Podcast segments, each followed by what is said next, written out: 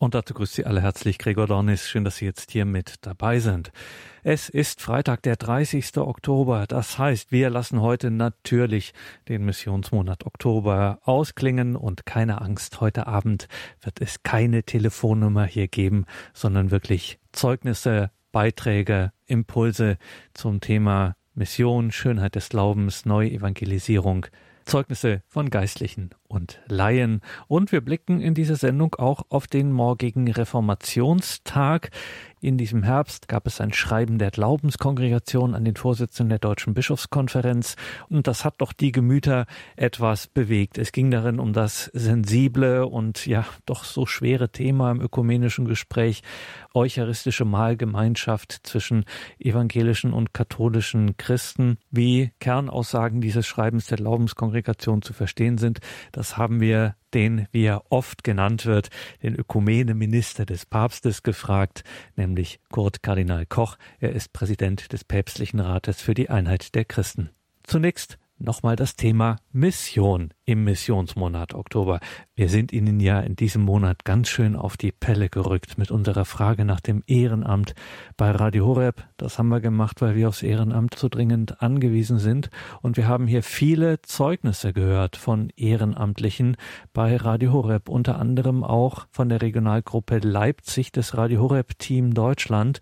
Das Radio Horeb Team Deutschland, jene regionalen Teams, die vor Ort bei sich in der Pfarrei, in Krankenhäusern, bei öffentlichen Veranstaltungen, einfach bei jeder passenden Gelegenheit so viele Menschen wie möglich darauf aufmerksam machen, dass es Radio Horeb gibt. Alle Menschen, die das noch nicht wissen, Dafür gibt es unser Radio Horeb Team Deutschland. Vielleicht wäre das ja auch was für Sie, liebe Hörerinnen und Hörer. Alle Infos, wie man da mitmachen kann, wie man da mit dabei sein kann in dieser betenden und arbeitenden, in dieser hörenden und handelnden Gemeinschaft des Radio Horeb Team Deutschland. Alle Infos dazu auf horeb.org. Mitarbeiten, Ehrenamt, Radio Horeb Team Deutschland.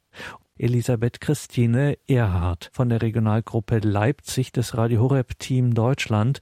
Sie war in diesem Monat häufiger zu hören, denn sie war hier nicht nur zu hören in ihrer Funktion als Regionalverantwortliche von Radio Horeb Team Deutschland in Leipzig, sie war hier auch zu hören als Lektorin.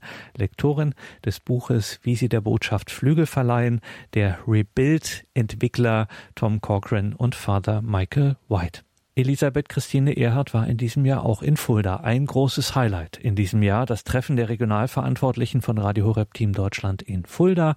Und am Rande dieses so gesegneten Treffens der Regionalverantwortlichen von Radio Horeb Team Deutschland, am Rande dieses Treffens habe ich mit Elisabeth Christine Erhardt gesprochen. Wir wollen jetzt hier keine Gemeinplätze bedienen, aber ähm, man stellt sich so vor, äh, bei der berühmten wie das immer genannt wird, die katholische Banane, so NRW und dann irgendwie nach Bayern runter. Da kennt man Radio Horeb und das heißt, man weiß schon bei dem und dem Pfarrer, äh, wie er dazu steht und was er davon hält. Äh, wie ist das denn in Ihrem Bistum Dresden-Meißen zum Beispiel? Wie bekannt ist denn da Radio Horeb? Kennt man das wirklich? Also wir liegen eigentlich mittlerweile in allen Pfarren aus. Die Priester kennen durchweg das Radio. Äh, wie sie dazu stehen, das ist durchaus unterschiedlich. Aber ich habe eben auch sehr positive Rückmeldungen. Mit unserem Bistumsjugendseelsorger hatte ich ein Gespräch.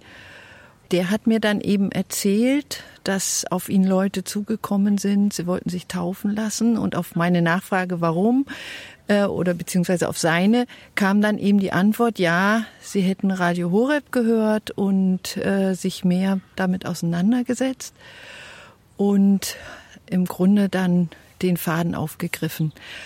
Das wäre nicht nur einmal passiert.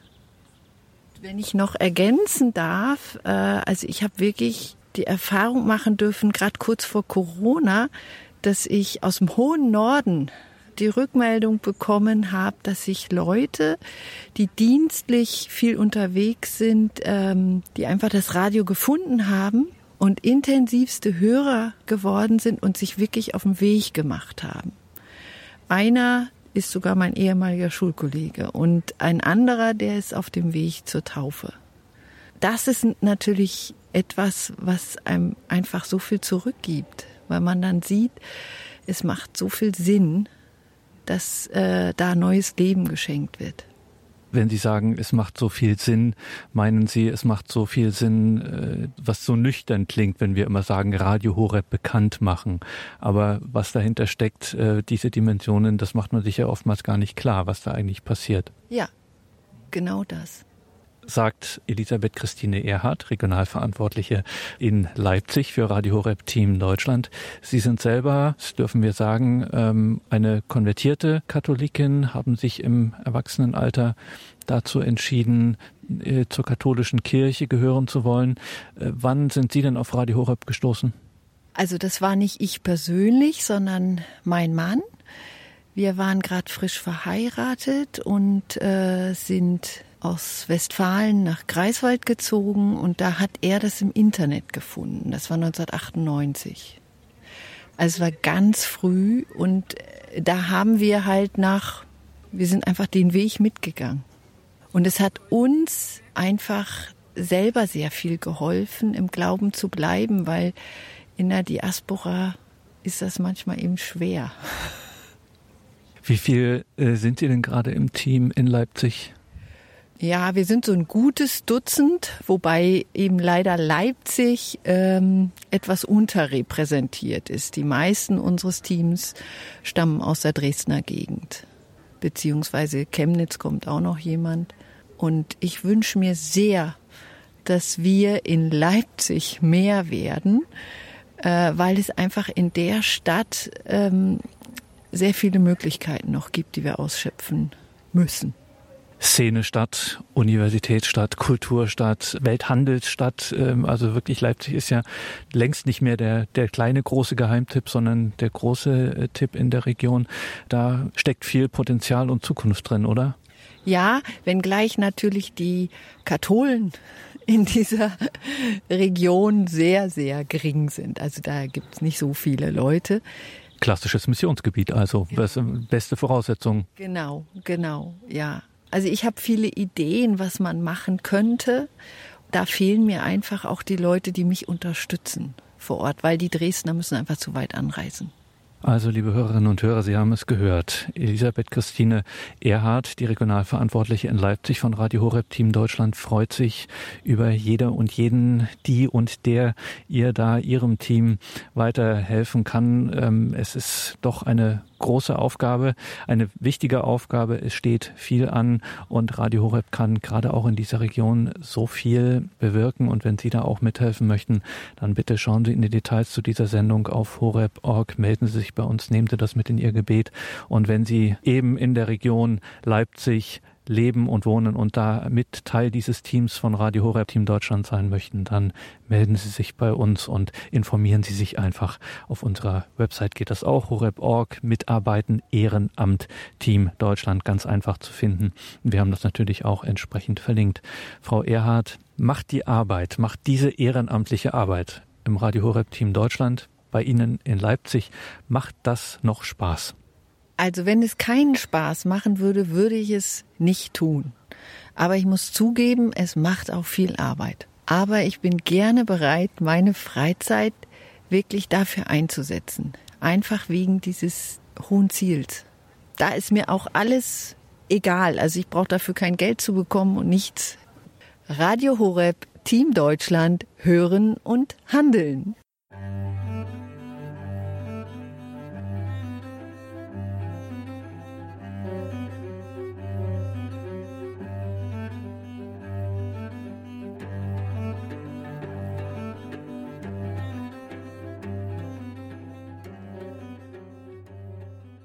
Elisabeth Christine Erhardt, die Regionalverantwortliche der Radio Horeb Team Deutschland Gruppe Leipzig.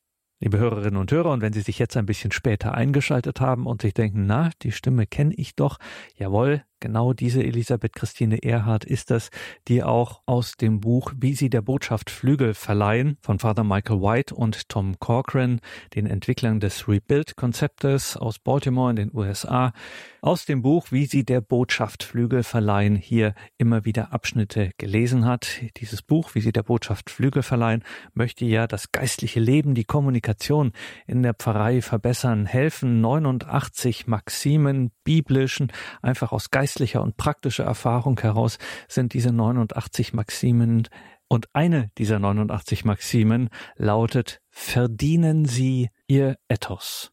Es liest Elisabeth Christine Erhard. Verdienen Sie Ihr Ethos. Mose antwortete Gott, Wer bin ich, dass ich zum Pharao gehen und die Israeliten aus Ägypten herausführen könnte? Was aber, wenn sie mir nicht glauben und nicht auf mich hören? Aus dem Buch Exodus, Kapitel 3, Vers 11 und Kapitel 4, Vers 1. Für jede Art von Kommunikation ist das Ethos wichtig.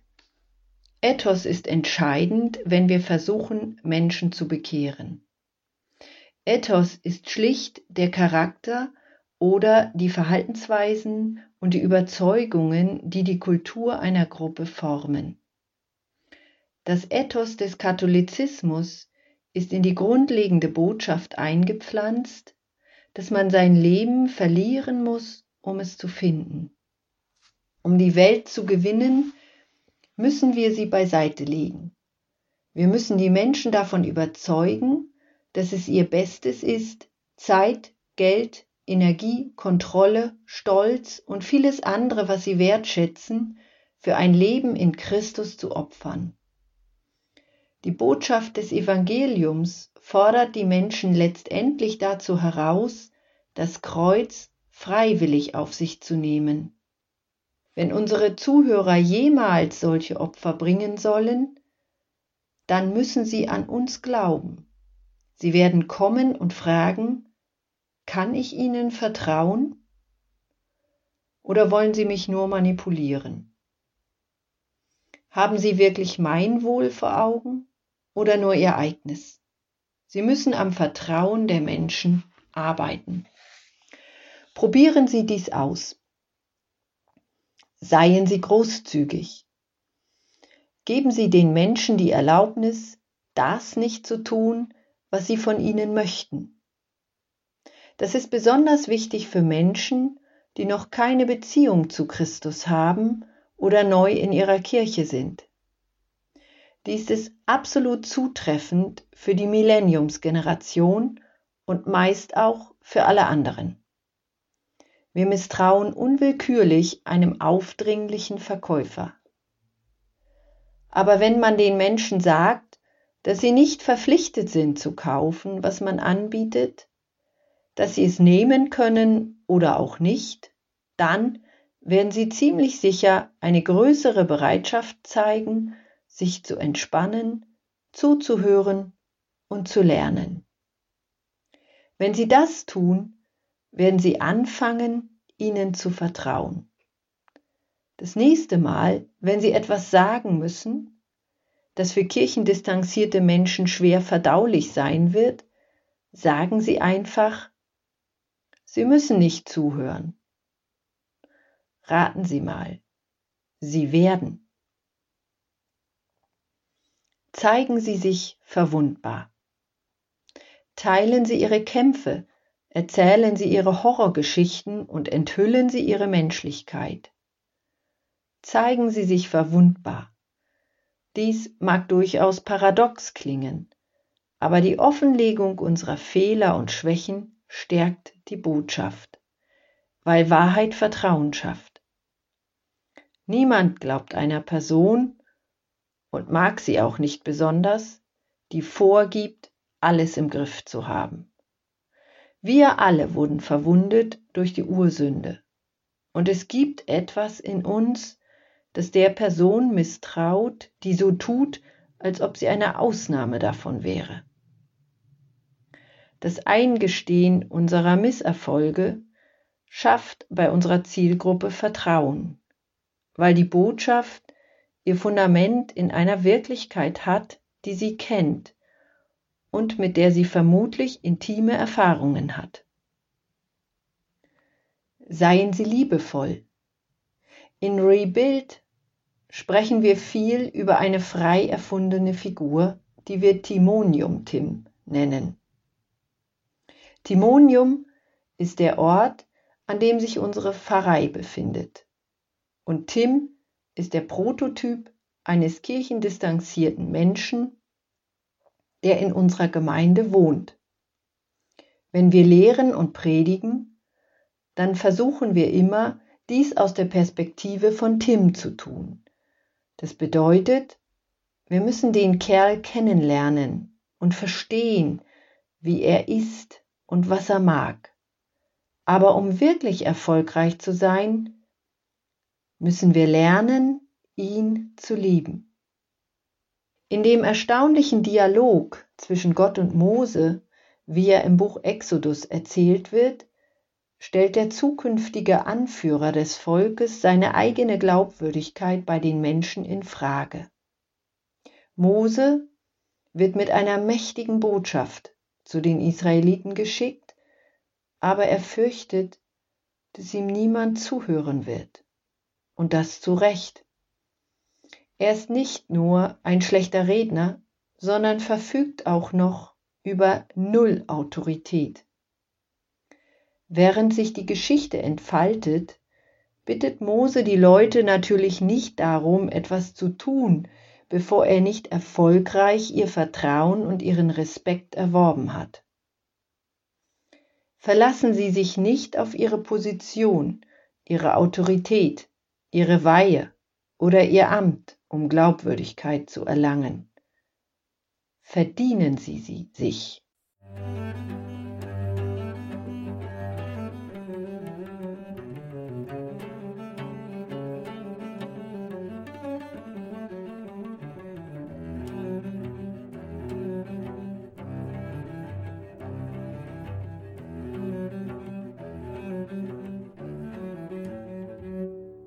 Aus dem Buch Wie sie der Botschaft Flügel verleihen, aus der Feder des erfolgreichen missionarischen Pastoralteams um Father Michael White und Tom Corcoran aus der Nativity-Gemeinde in Baltimore in den USA. Stichwort Rebuild. Aus diesem Buch, wie sie der Botschaft Flügel verleihen, las Elisabeth Christine Erhardt.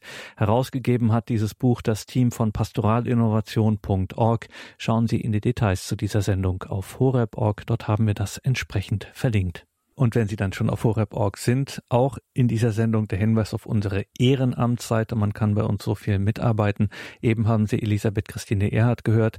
Sie hat bei Radio Horeb Team Deutschland angefangen. Mittlerweile ist sie Regionalverantwortliche vom Radio Horeb Team Deutschland Leipzig, freut sich über alle in der Region, die da dazu stoßen möchten. Und sie hat auch spontan und kurzfristig zugesagt, dieses kleine Ehrenamt zu übernehmen, nämlich diese Texte aus, wie sie der Botschaft Flügel verleihen, diesem Buch aufzusprechen. Auch für so etwas suchen wir immer Ehrenamtliche, die sich hier einbringen können. Also, wie gesagt, horeb.org. Gleich nach der Musik müssen wir über ein sensibles und sehr zentrales theologisches Thema sprechen, nämlich das Thema ökumenisches Gespräch gemeinsames auf dem Weg sein zwischen evangelischen und katholischen Christen. Ein für viele berührendes, sensibles Thema ist das Thema eucharistische Mahlgemeinschaft, wie das immer genannt wird. Es gab da ein Votum des ökumenischen Arbeitskreises evangelischer und katholischer Theologen gemeinsam am Tisch des Herrn dieses Votum des Ökumenischen Arbeitskreises evangelischer und katholischer Theologen ist positiv gewürdigt worden von der Deutschen Bischofskonferenz und von der Evangelischen Kirche in Deutschland EKD. Und im September 2020 hat sich die Glaubenskongregation in Rom auf Anfrage hin mit diesem Votum gemeinsam am Tisch des Herrn befasst, kam zu einer eher kritischen Einschätzung dieses Votums was da so die zentralen Punkte waren, vor allem wie das Ganze jetzt auch ökumenisch einzuordnen ist. Das habe ich den Präsidenten des Päpstlichen Rates für die Einheit der Christen, Kurt Kardinal Koch, gefragt. Gleich dazu mehr nach der Musik.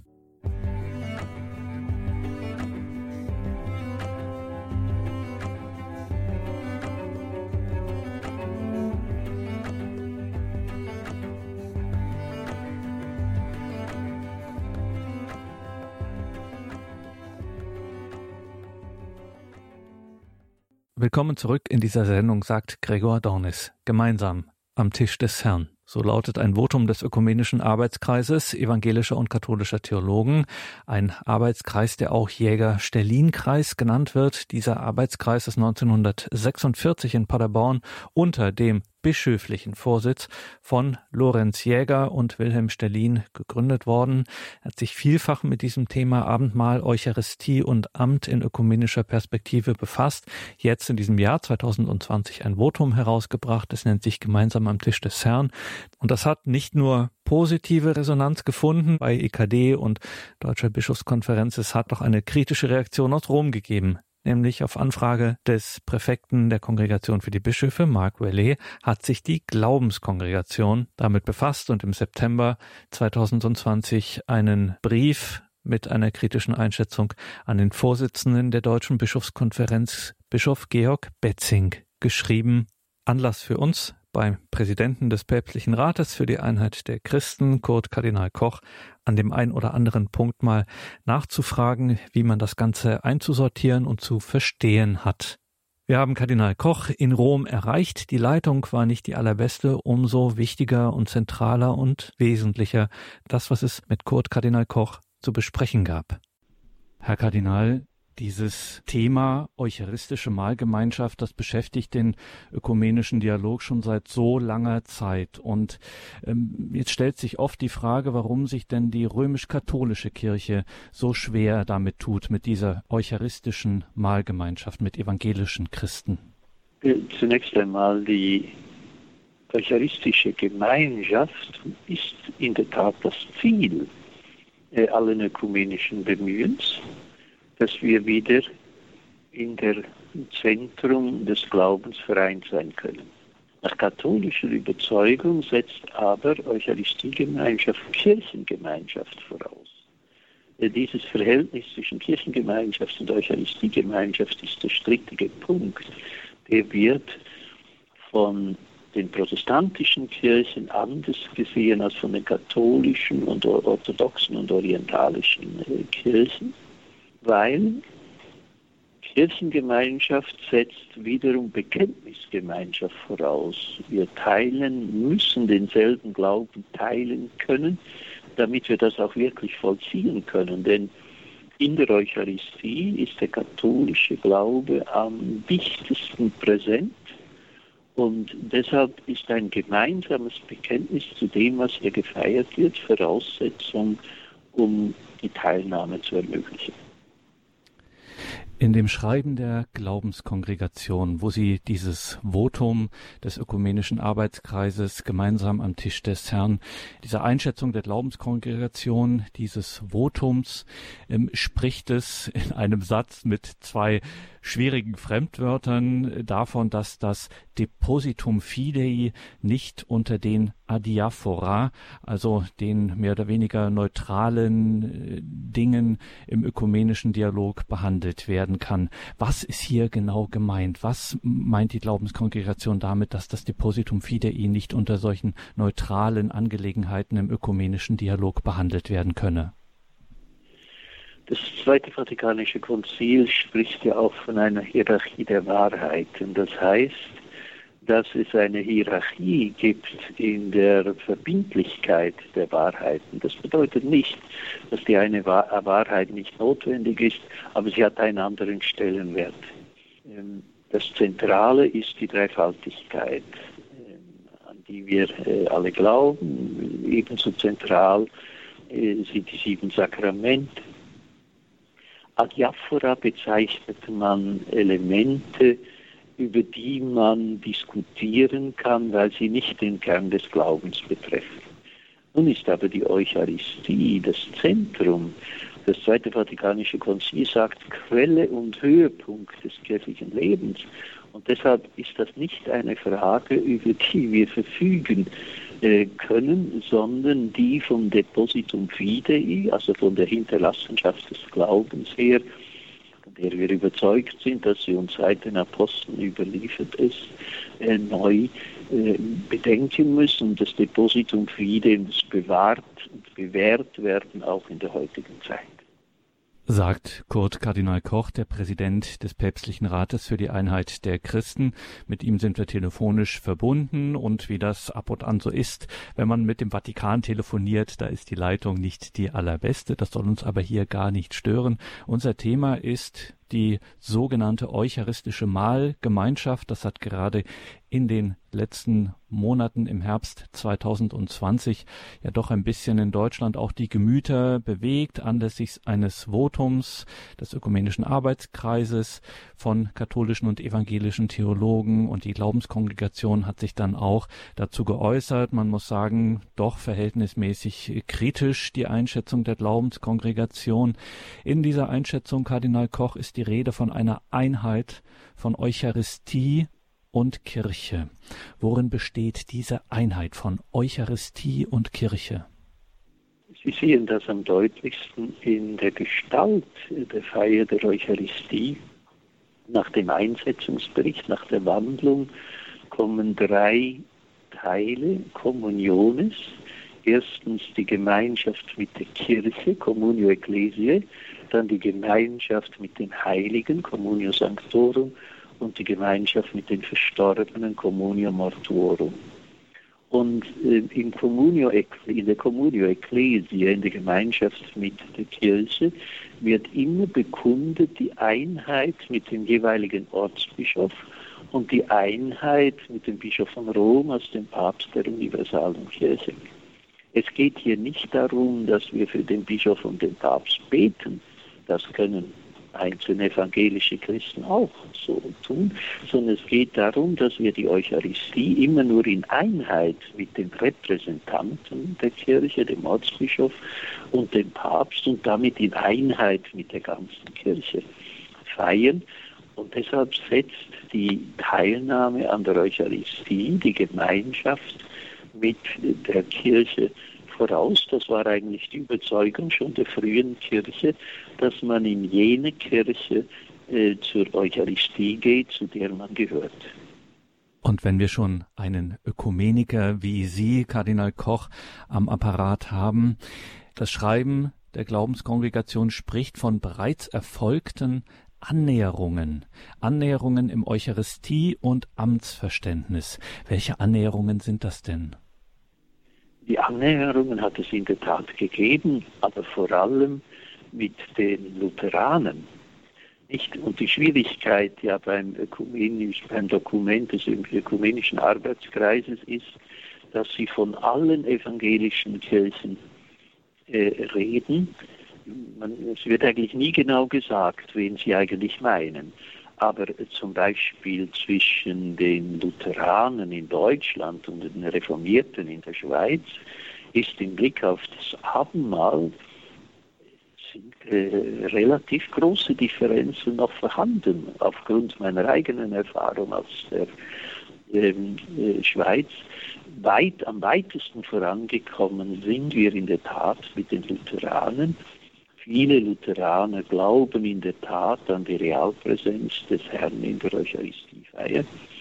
Sie sind auch überzeugt, dass es ein Amt braucht, das ist beispielsweise bei den Reformierten nicht in anderer Weise gegeben. In der Schweiz gibt es beispielsweise in der reformierten Kirche keine Bischöfe. Für die katholische Kirche ist das Bischofsamt nicht ein Amt, das man haben kann oder nicht, sondern ist für das Kirchensein äh, konstitutiv. Also in dem Sinne gibt es Annäherungen in diesen Fragen, die erfreulich äh, sind. Auch über den Opfergedanken in der Eucharistie gibt es ökumenisch sehr schöne Konsense, aber es sind nach wie vor offene Fragen, die, über die man nicht hinweggehen kann.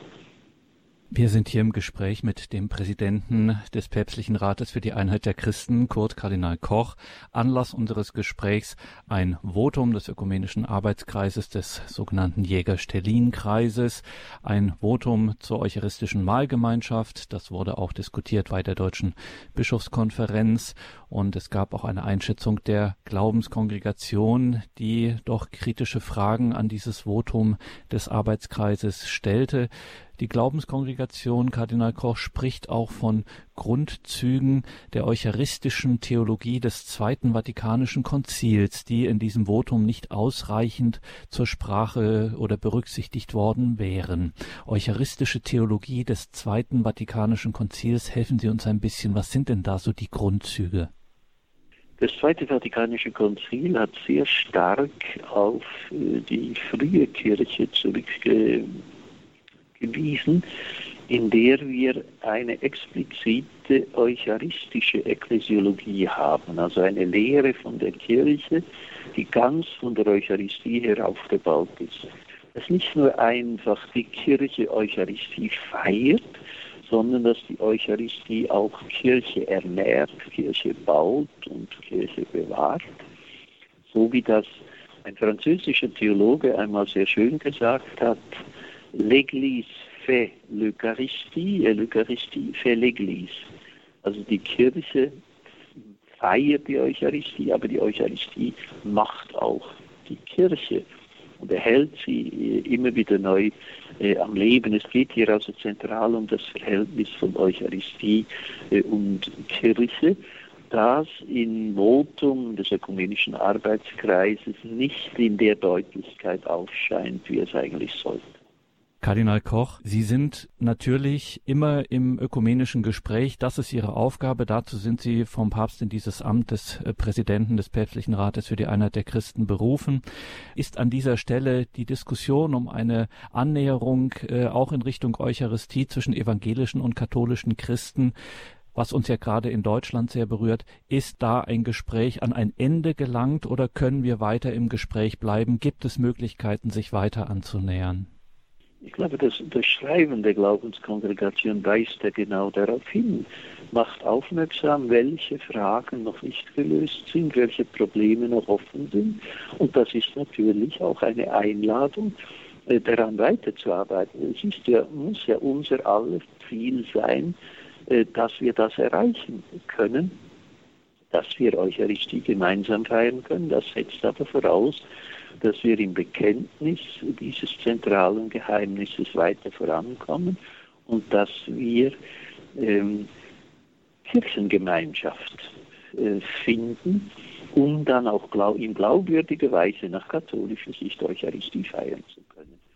Und da muss man einfach sagen, da braucht es mehr Zeit. Nicht? Ich glaube, dass die Glaubenskongregation sich verpflichtet gefühlt hat, hier dieses Schreiben zu verfassen hängt damit nicht nur wegen dieses ökumenischen Arbeitskreises zusammen, sondern sehr zentral, weil die einzelne Bischöfe, vor allem der Vorsitzende, sich dieses Schreiben voll und ganz zu eigen gemacht hat und auch angekündigt hat, dass das am Ökumenischen Kirchentag im kommenden Jahr so praktiziert werden soll. Da hat sich die Glaubenskongregation verpflichtet gefühlt, ein Wort an die Bischöfe zu schreiben. Das Schreiben der Glaubenskongregation geht ja an den Vorsitzenden der Deutschen Bischofskonferenz und nicht an die Vorsitzenden des Ökumenischen Arbeitskreises sagt Kardinal Kurt Koch in diesem Gespräch über ein Votum des ökumenischen Arbeitskreises zur eucharistischen, sogenannten eucharistischen Mahlgemeinschaft gemeinsam am Tisch des Herrn hieß dieses Dokument und darauf hat die Glaubenskongregation auf Anfrage hin dann auch reagiert, eher kritisch es eingeschätzt. Kardinal Koch, Sie sind Präsident des Päpstlichen Rates für die Einheit der Christen und die, wir führen dieses Gespräch unmittelbar nach einem Besuch, einem hohen Besuch, den Sie in Rom hatten, nämlich dem Besuch des ökumenischen Patriarchen von Konstantinopel da kommen wir, müssen wir zum Ausklang unseres Gesprächs noch auf einen Punkt kommen in der Einschätzung der Glaubenskongregation. Da findet sich eine Bemerkung, die vielleicht für deutsche Ohren oder überhaupt im deutschsprachigen Raum äh, nicht unmittelbar sich selbst erklärt. Es ist davon die Rede, dass eine Öffnung der katholischen Kirche hin auf eine eucharistische Mahlgemeinschaft mit den Mitgliedskirchen der EKD, also den in der EKD versammelten evangelischen Kirchen, Landeskirchen, Dort sagt die Glaubenskongregation, könnten neue Gräben im ökumenischen Dialog mit den orthodoxen Kirchen aufgeworfen werden. Was könnte denn damit gemeint sein? Erstens einmal haben die orthodoxen, die orientalisch-orthodoxen Kirchen noch eine strengere Sicht von der unlösbaren Einheit zwischen Kirchengemeinschaft und Eucharistiegemeinschaft als sogar wir Katholiken. Ich, wir Katholiken hätten eigentlich mit den Orthodoxen kein Problem, Eucharistiegemeinschaft zu haben, Aber die Orthodoxen sagen uns, wir können das nicht, weil wir noch keine Kirchengemeinschaft haben. Insofern sind die Orthodoxen in dieser Sicht noch strenger. Hinzu kommt, dass die orthodoxen und die orientalisch-orthodoxen Kirchen in Deutschland im Wachstum begriffen sind. Auch Deutschland ist nicht mehr einfach nur ein bikonfessionelles äh, Land zwischen Katholiken und Protestanten, sondern die Orthodoxen äh, haben da doch eine ziemlich größere Gemeinschaft in, in Deutschland. Und äh, zu einer so zentralen Frage wie der eucharistischen Gemeinschaft kann man nicht einfach äh, rein bilateral mit den Protestanten ähm, Wege suchen, sondern da müssen gleichsam alle einbezogen werden, sonst entstehen neue Gräben. Hinzu kommt ein weiteres, der ökumenische Arbeitskreis beruft sich ja sehr zentral auf die Taufe und auf die gegenseitige Anerkennung der Taufe, wie sie in der sogenannten Magdeburger Erklärung äh, zum Ausdruck gekommen ist. Diese Magdeburger Erklärung ist aber von verschiedenen anderen Kirchen, unter anderem auch orthodoxen und orientalischen Kirchen, unterschrieben worden. Und deshalb scheint es mir doch ein bisschen seltsam, wenn man jetzt Wege der Abendmaßgemeinschaft, der Eucharistiegemeinschaft allein mit den Protestanten sucht und die anderen, die diese gemeinsame Erklärung unterzeichnet haben, gleichsam außen vor lässt.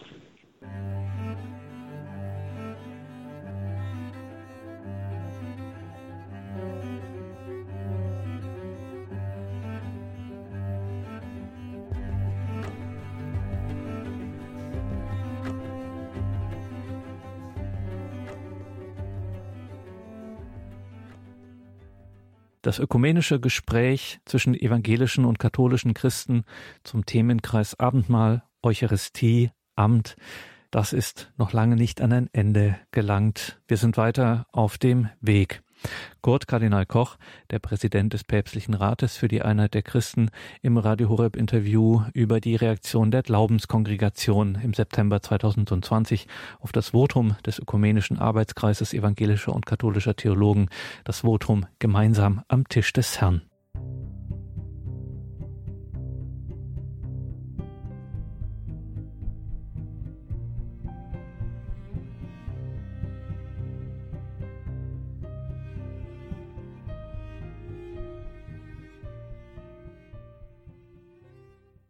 Und da sind wir wieder bei Radio Horeb und Radio Maria mit der Credo-Sendung. Mein Name ist Gregor Dornes. Schön, dass Sie jetzt hier wieder mit dabei sind.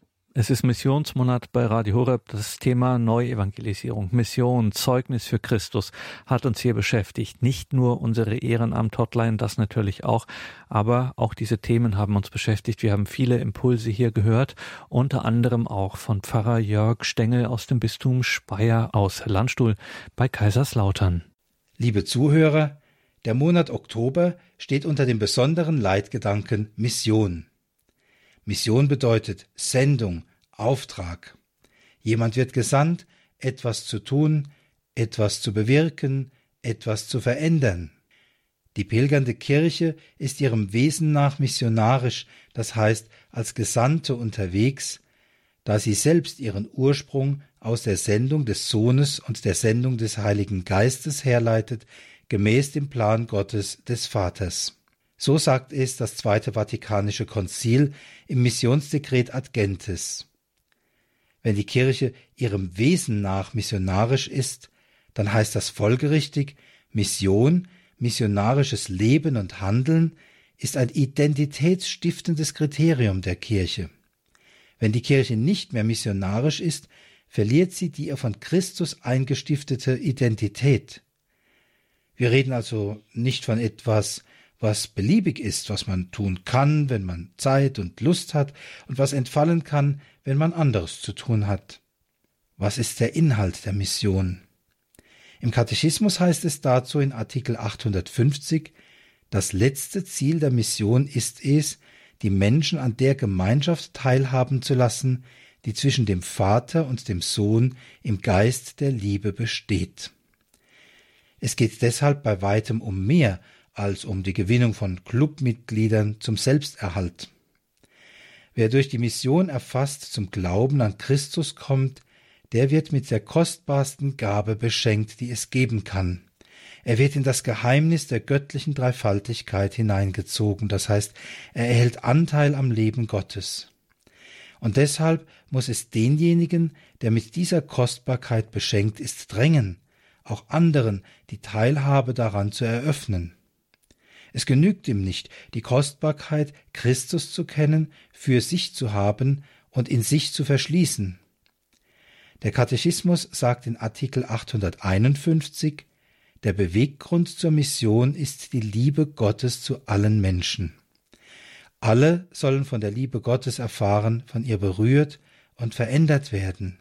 So lesen wir am Ende des Matthäusevangeliums Die elf Jünger gingen nach Galiläa auf den Berg, den Jesus ihnen genannt hatte.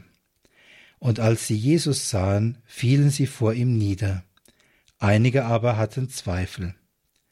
Da trat Jesus auf sie zu und sagte zu ihnen, Mir ist alle Vollmacht gegeben im Himmel und auf der Erde. Darum geht und macht alle Völker zu meinen Jüngern, tauft sie auf den Namen des Vaters und des Sohnes und des Heiligen Geistes und lehrt sie, alles zu befolgen, was ich euch geboten habe. Und siehe, ich bin mit euch alle Tage bis zum Ende der Welt. Matthäus 28, 16 bis 20. Die Menschen zu Jüngern machen, sie taufen und sie lehren, die Gebote zu befolgen. Das ist der Auftrag des Herrn, verbunden mit der Zusage, dass er selbst mit seinen Ausgesandten ist. Welche Vorstellung haben wir, wenn wir an Mission denken? Aus der Blütezeit der sogenannten Volkskirche hat sich vielfach die Auffassung erhalten, wir, die Starken, schicken Missionare in ferne Länder, die andere den Glauben lehren. Das ist wohl nicht völlig falsch, aber viel zu kurz gegriffen. Längst müssen wir uns eingestehen, dass auch unser Land Missionsland ist und dass uns heute jene Länder, die wir einst als Missionsgebiete unter unserer Obhut betrachtet haben, an Wachstum der Kirche und an der Zahl der Berufungen weit überholen. Es gibt nicht nur die Starken, die Überlegenen, die Profis, die andere auf die richtige Spur bringen. Mission ist keine Einbahnstraße. Und wer missionarisch wirken will, muss sich selbst beständig in Demut zum Gegenstand der Mission machen, das heißt, sich unter das Wort Gottes stellen, sich bekehren, sich an den Quellen der Sakramente nähren. Der verkürzte Missionsbegriff, den ich beschrieben habe, birgt außerdem die Gefahr in sich, dass Mission delegierbar wird an Spezialisten, die das erledigen, und ich selbst bin damit aus dem Schneider. Allein aus unserem Getauftsein folgt, dass niemand sich von dem Anspruch der Mission ausschließen kann. Wir gehören zum geheimnisvollen Leib Christi zur Kirche, die ihrem Wesen nach missionarisch ist. Da wird nun mancher denken, das ist aber ein ganz schöner Brocken, wie soll ich das nur bewältigen? Bin ich damit nicht völlig überfordert? Das kann ich doch gar nicht. Deshalb will ich Ihnen Mut machen, an dieser Aufgabe nicht zu verzagen. Der Missionsmonat Oktober beginnt mit dem Gedenktag der heiligen Therese von Lisieux, die man auch die kleine Therese oder Theresia vom Kinde Jesus nennt. Ausgerechnet diese Frau, die niemals den Boden eines klassischen Missionslandes betreten hat, die körperlich schwach und kränklich war, hat Papst Pius XI. bei der Heiligsprechung im Jahre 1925 zur Patronin der Missionen erhoben. Wie kann das sein? Der Jesuitenpater Maximilian Breik schreibt in seinem Buch Meditationen mit Therese von Lisieux, wenn man für ein Ziel begeistert ist, findet man auch Mittel und Wege, um es zu erreichen. Das ist der springende Punkt, liebe Zuhörer. Wenn man für ein Ziel begeistert ist, findet man auch Mittel und Wege, um es zu erreichen. Der Ruf zur Mission ist also nicht zuerst eine Anfrage an unsere Fähigkeiten, sondern die ganz persönliche Frage, brennst du für Jesus? Läuft dein Herz über vor Sehnsucht, dass auch andere Menschen ihn finden mögen? Willst auch du etwas für ihn tun?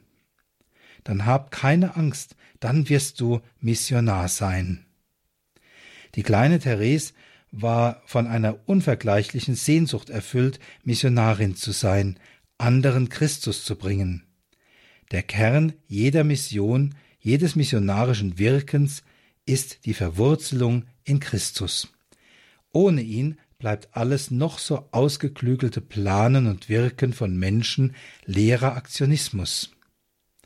Das ist eine der wichtigsten Lektionen, die wir hierzulande wieder zu lernen haben, wo man viel von Planungen und Konferenzen hört und wenig von Anbetung.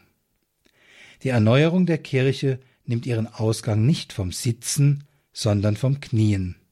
An erster Stelle steht nicht unsere Strategie, nicht unser Geschick, nicht unser Können, sondern die Sehnsucht, den Menschen Christus zu bringen, damit sie teilhaben an ihm und damit an der Erlösung.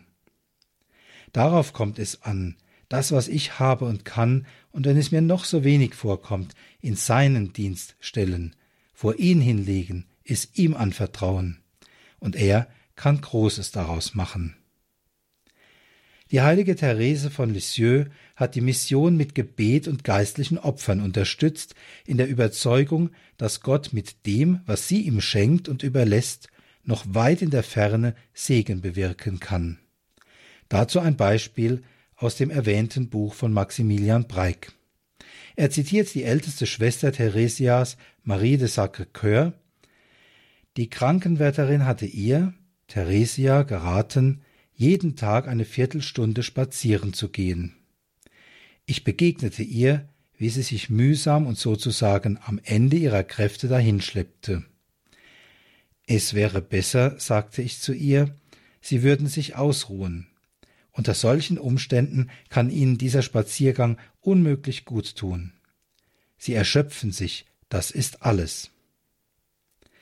Das ist wahr, erwiderte sie. Aber wissen Sie, was mir Kraft gibt? Nun, ich gehe für einen Missionar spazieren. Ich denke mir, dass dort in weiter Ferne einer von Ihnen vielleicht erschöpft ist von seinen apostolischen Gängen, und um seine Müdigkeit zu verringern, biete ich dem lieben Gott die meine dar. Liebe Zuhörer, jeder von uns kann missionarisch Christ sein. Am Anfang steht unsere Berufung, die wir in der Taufe mitbekommen haben, unter dem Zeichen der Krisamsalbung, wo es hieß, dass wir Anteil haben an Christus, der Priester, König und Prophet ist in Ewigkeit. Ob wir dieser Berufung folgen, hängt wesentlich von der Liebe ab, die danach verlangt, allen Menschen das kostbare Geschenk der Teilhabe am göttlichen Leben zu eröffnen. Das Beispiel der heiligen Therese von Lisieux macht uns Mut, dass ein jeder von uns Möglichkeiten finden wird, seinen Teil zu dem großen Werk der Mission beizusteuern, die, wie wir gehört haben, zum Wesen der Kirche gehört. Haben wir keine Angst, dass ein Schritt zu klein sein könnte, solange wir ihn Gott aus Liebe darbringen, und er kann Großes daraus entstehen lassen. Mission possible. Mission ist möglich. Hab Mut und fang an. Gottes Segen. Ihr Pfarrer Stengel.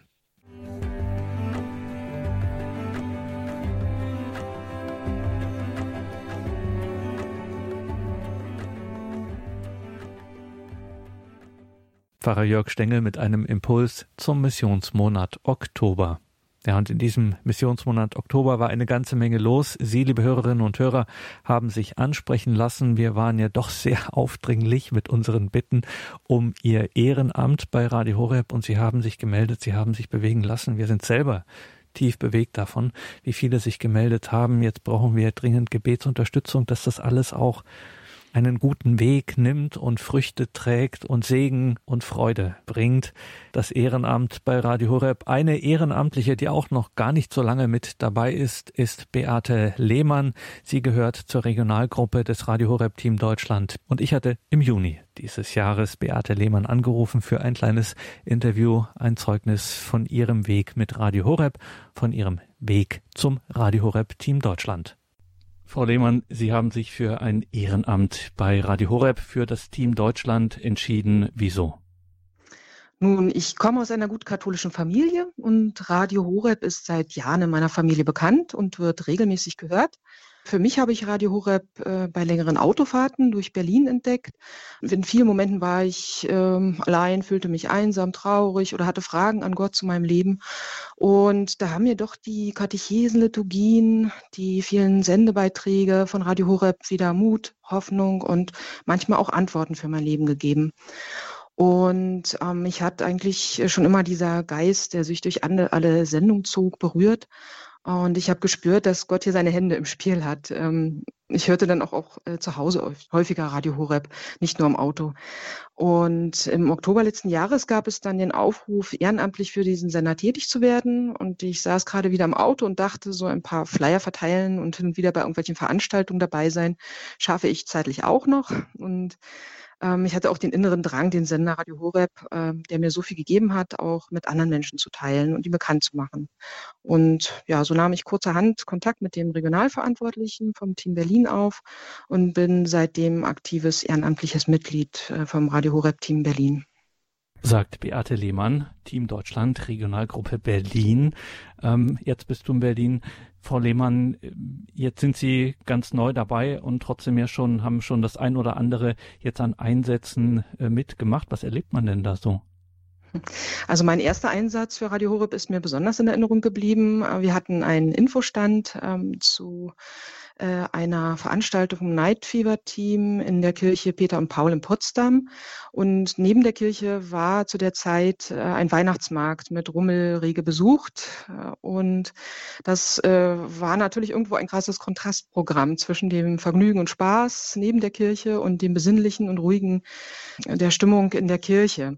Und erstaunlicherweise gab es aber neben den Gemeindemitgliedern, ähm, die auch recht rege teilnahmen an der Veranstaltung, immer wieder Menschen, die von dem Weihnachtsmarkt ähm, hineinströmten in die Kirche, teilweise vielleicht das erste Mal eine Kirche betraten oder schon lange nicht mehr in einer Kirche waren, ganz neugierig und zögerlich ankamen und dann ähm, ja doch äh, auch eine Kerze anzündeten, nach vorne gingen und teilweise auch in der Kirche verweilten und äh, wo es auch einige Gespräche gab, auch in unserem Infostand äh, zu Radio Horeb.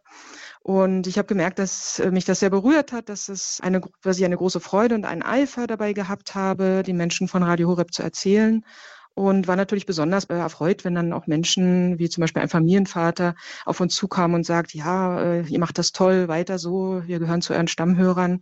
Ja, aber es waren eben auch viele Menschen ähm, ganz unterschiedlichen Alters, die einfach so äh, interessiert waren, die den Radiosender noch nicht kannten und eben auch Flyer und Infomaterial und Monatsprogramme mitnahmen. Ne? Und ja, seitdem war ich bei verschiedenen Veranstaltungen auch bei unseren Regionaltreffen, war zum Beispiel auch bei der Pfarrei der Woche in Berlin-Lichterfelde. Und diese Veranstaltung war für mich immer bereichernd und schön, wie man so sagt, im Auftrag des Herrn und des Radiosenders unterwegs zu sein. Und ähm, in der Zeit der Corona-Epidemie war es dann nochmal besonders spannend. Äh, man braucht auch besonders viel Fantasie um da nochmal Wege zu finden, um auf die Menschen zuzugehen, ne? weil ja viele Veranstaltungen nicht stattfanden, auch viele Gottesdienste nicht stattfanden und wir dann versucht haben, eher über E-Mails, durch Telefonate oder Auslegen von Monatsprogrammen in geöffneten Kirchen, wo aber kein Gottesdienst stattfand, äh, dann die Menschen zu erreichen. Ich habe zum Beispiel selber auch über Social-Media-Kanäle dann an bekannte Familien ähm, Infomaterial zu den Kinder- und Jugendsendungen geschickt und ja, ähnliches. Also alles in allem, es macht durchaus Spaß und kann auch eine bereichernde Erfahrung sein. Ja, auf jeden Fall. Also es ist für mich auf jeden Fall bereichernd in meinem Leben. Und ähm, ja, ich freue mich dabei zu sein und ja, bin schon gespannt, was mich noch demnächst erwartet.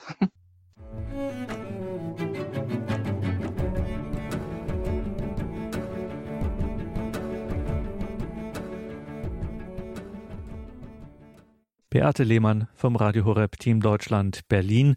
Ja, der Osten unseres Landes. Wir brauchen dort dringend Ihre Unterstützung für als Radio Horeb Team Deutschland, sei es in Berlin, sei es in Leipzig. Die dortige Regionalgruppe des Radio Horeb Team Deutschland Leipzig leitet Elisabeth Christine Erhardt Und ihre Stimme haben wir in diesem Missionsmonat Oktober immer wieder gehört, wenn wir in das Buch geschaut haben, wie sie der Botschaft Flügel verleihen von Michael White und Tom Corcoran.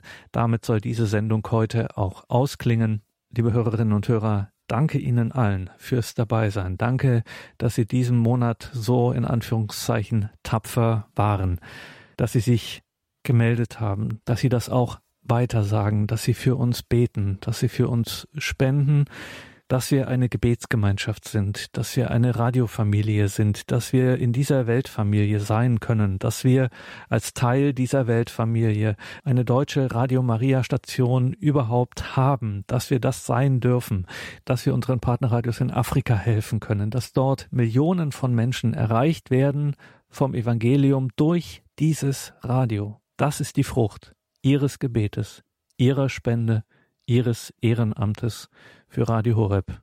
Dafür Ihnen allen Danke. Mein Name ist Gregor Dornis. Ich bin jetzt ruhig, freue mich, wenn wir dann weiter hier im Programm geistlich im Gebet miteinander verbunden sind. Und diese Sendung, diese letzte Credo-Sendung im Missionsmonat Oktober, klingt mit der Stimme einer Ehrenamtlichen aus, mit der Stimme von Elisabeth Christine Erhardt, Regionalverantwortliche des Radio Horeb Team Deutschland Leipzig. Sie liest aus dem Buch Wie sie der Botschaft Flügel verleihen von Michael White und Tom Corcoran. Das Kapitel Predigen Sie Ihre Schwächen. Sprechen Sie in der Predigt Ihre Schwächen an. Während Esra vor dem Haus Gottes auf den Knien lag und weinend sein Gebet und sein Bekenntnis sprach, sammelte sich um ihn eine sehr große Menge von Männern, Frauen und Kindern aus Israel. Denn großes Weinen hatte das Volk ergriffen. Aus dem Buch Esra Kapitel 10 Vers 1. Wenn sie das ganze Evangelium verkünden, dann stoßen sie auf Bereiche, die sie in vorbildlicher Weise leben und auf andere, bei denen sie weit entfernt sind von den Maßstäben Jesu Christi. Beim Predigen und Lehren besteht für uns die Gefahr, unsere Schwachpunkte zu übergehen, sie zu verheimlichen, zu lügen oder sie schön zu reden und vorzugeben, wir seien ganz anders. Wir können uns darauf konzentrieren, was die Kirche dazu sagt und was die Heilige Schrift lehrt, ohne die Tatsache zu erwähnen, dass wir selbst das nicht leben. Das ist ein Fehler. Unsere Schwächen sind eine hervorragende Gelegenheit, unseren Zuhörern gegenüber authentisch zu sein und ihnen durch die Erkenntnis zu helfen, dass sie in ihren Kämpfen nicht allein sind. Wenn wir über unsere eigenen Kämpfe sprechen, hilft das auch uns selbst zu wachsen. Wenn Sie Ihre eigenen Schwächen ansprechen, achten Sie darauf, dass Sie in Ihrer Selbsterkenntnis wachsen Machen Sie das zu einem festen Bestandteil Ihrer täglichen stillen Zeit. Außerdem nutzen Sie jede Predigtvorbereitung als Chance für persönliches Wachstum. Die erste Person, die Ihre Botschaft anwenden sollte, sind Sie. Der Priester Esra hilft bei der Wiederherstellung Israels nach dem Exil mit. In dieser Rolle hat er unter anderem eine große kommunikative Herausforderung vor sich. Er sehnt sich danach, diese Rolle zu erfüllen, ist aber mit einer ernsthaften Lücke im Glauben der Menschen und ihrer gelebten Realität konfrontiert.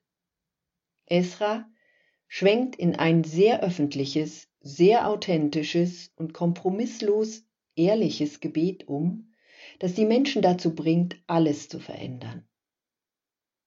Wir haben es schon andere sagen hören.